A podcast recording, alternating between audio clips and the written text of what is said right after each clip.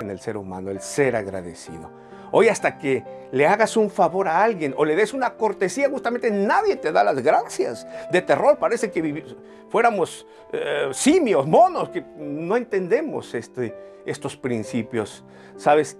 Tan buenos que nos acercan, que nos permiten comunicarnos como seres humanos. La gratitud es uno de los valores fundamentales en el ser humano porque demuestra que sabe reconocer aquellos favores que le hacen y muchos de ellos inmerecidos.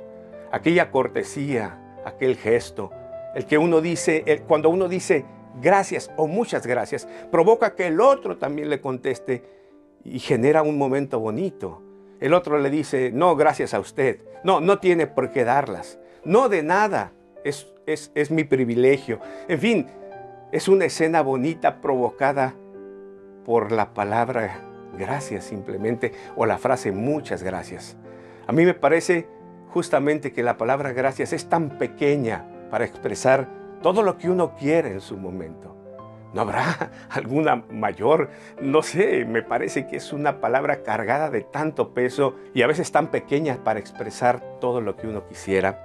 Alguien dirá, sí, pero agradecer qué, a quién. ¿Por qué fomentar esto hoy?